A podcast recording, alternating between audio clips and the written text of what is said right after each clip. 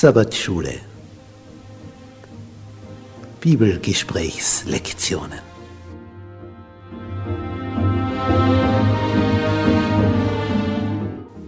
In Christus ruhen.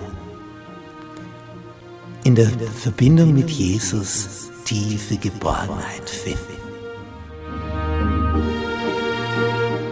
Jesus hat wie kein anderer Menschen aus ihrem Sumpf der Verzweiflung, der Hoffnungslosigkeit, des Hamsterdaseins im Rad herausgeholt, zu dem Entscheidenden, zu dem tiefen, tiefen Leben, diesem Sinnerfüllten, wonach wir uns alle sehnen. Diese Szenen, die wollen wir tiefer betrachten, damit wir zu dem finden, wonach wir uns sehnen.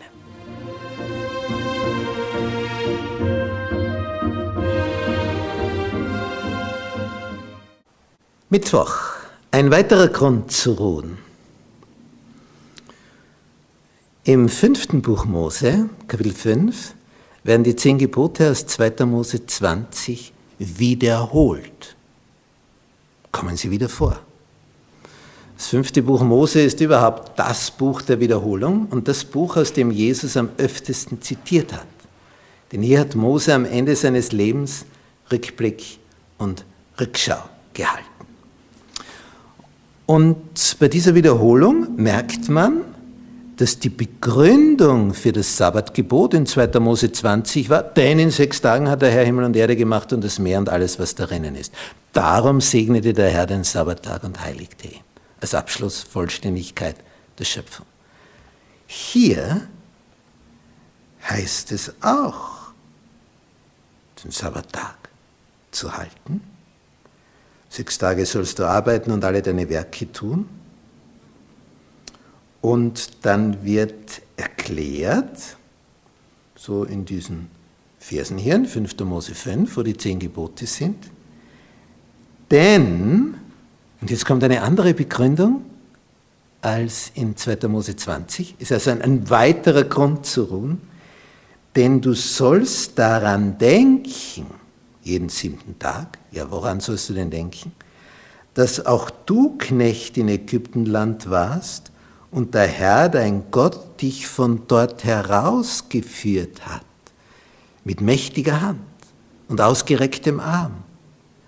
Darum hat dir der Herr, dein Gott, geboten, dass du den Sabbattag halten sollst. Gedenke, dass du versklavt warst. Ein interessanter Aspekt. Also wir haben zwei Begründungen für das Sabbatgebot. Einerseits, als Gott Himmel und Erde schuf, ruhte am siebten Tage und erinnere dich an die Schöpfung. Das ist der erste Grund. Dass Gott der Schöpfer ist. Du lebst, weil er dein Leben wollte und er den Planeten so hergerichtet hat, dass du darauf existieren kannst.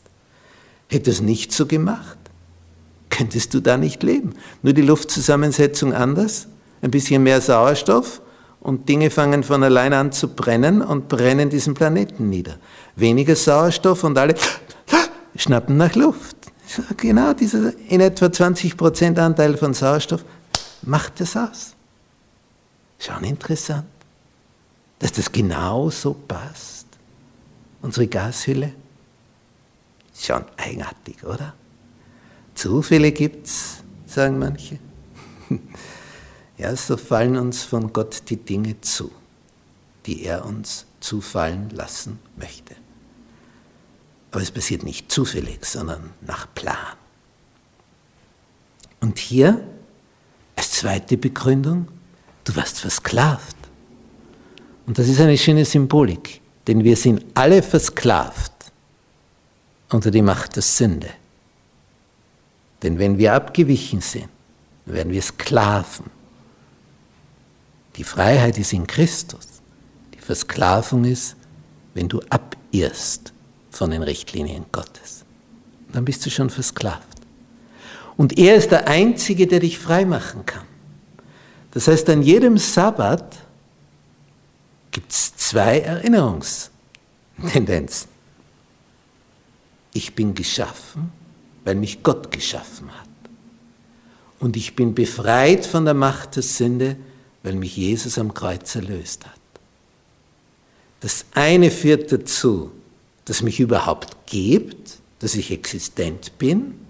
Und die andere Begründung führt dazu, dass ich nicht nur eine Eintagsfliege bin, dass es mich also nicht nur ein paar Tage gibt, ein paar Jährchen hier auf diesem Planeten, sondern dass es nach dem Tod ein Weiterleben gibt, weil er mich auferweckt, er mich errettet, unser Heiland. Das sind also die zwei Aspekte. Das eine, dass du überhaupt lebst und das andere, damit du weiterlebst und nicht einfach nur stirbst, sondern auferweckt wirst zum ewigen Leben. Und an die zwei Dinge kannst du jeden Sabbat nachdenken. Ich lebe, weil er mich geschaffen hat und ich lebe weiter, weil er mich erlöst hat. Geschaffen und erlöst. Gedenke des Sabbattages.